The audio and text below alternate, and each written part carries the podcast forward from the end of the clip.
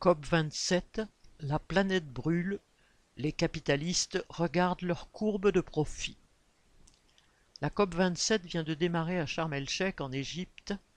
Comme les 26 précédents et comme ceux qui suivront, si l'avenir le permet, ce sommet de près de 200 chefs d'État et de gouvernement ne donnera naissance à aucun geste concret. Il n'y aura aucune décision radicale permettant d'enrayer le processus catastrophique qui met déjà en danger une partie de l'humanité. D'ores et déjà, le réchauffement climatique tue. Les inondations de l'été dernier au Pakistan ont fait 1700 morts, détruit 2 millions d'habitations et submergé un tiers du pays. Les canicules à répétition en Europe ont causé une surmortalité de 15 000 personnes.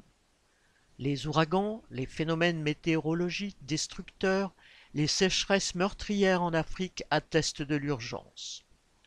Le dernier rapport du GIEC estime que de 3,3 à 3,6 milliards d'habitants de notre planète sont vulnérables face au changement climatique, la moitié de l'humanité, ne serait-ce que par la disparition de zones habitables. La justice climatique, entre guillemets, invoquée à la conférence de Sharm el-Sheikh, est une perle d'hypocrisie puisque les pays du G20 les plus riches sont responsables à eux seuls de 80% des émissions mondiales de gaz à effet de serre, GES. Le volet pertes et préjudices, entre guillemets, qui était à l'ordre du jour, devait prévoir une compensation à destination des pays les plus pauvres pour aider à reconstruire des routes, des ponts, aménager de nouveaux villages, de nouvelles terres cultivables.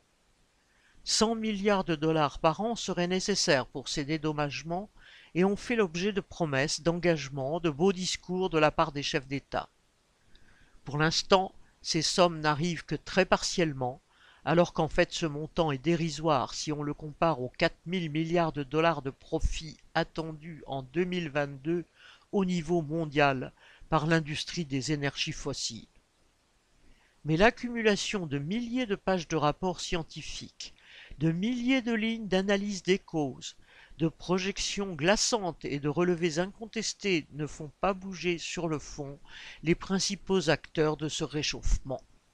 Sur les 2000 plus grandes entreprises de la planète, dans la métallurgie, la chimie, le verre, le ciment, la sidérurgie, à peine un tiers se sont engagés à tenter de restreindre leurs émissions de GES pour éviter que le réchauffement climatique atteigne les 2,5 ou 2,8 degrés prévisibles et les mesures qu'elles envisagent ne permettront qu'à 7% d'entre elles d'y parvenir.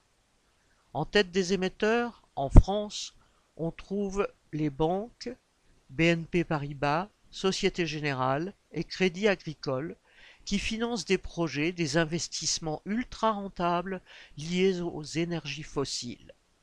Total Energy, pourtant roi des pollueurs, vient seulement en quatrième position.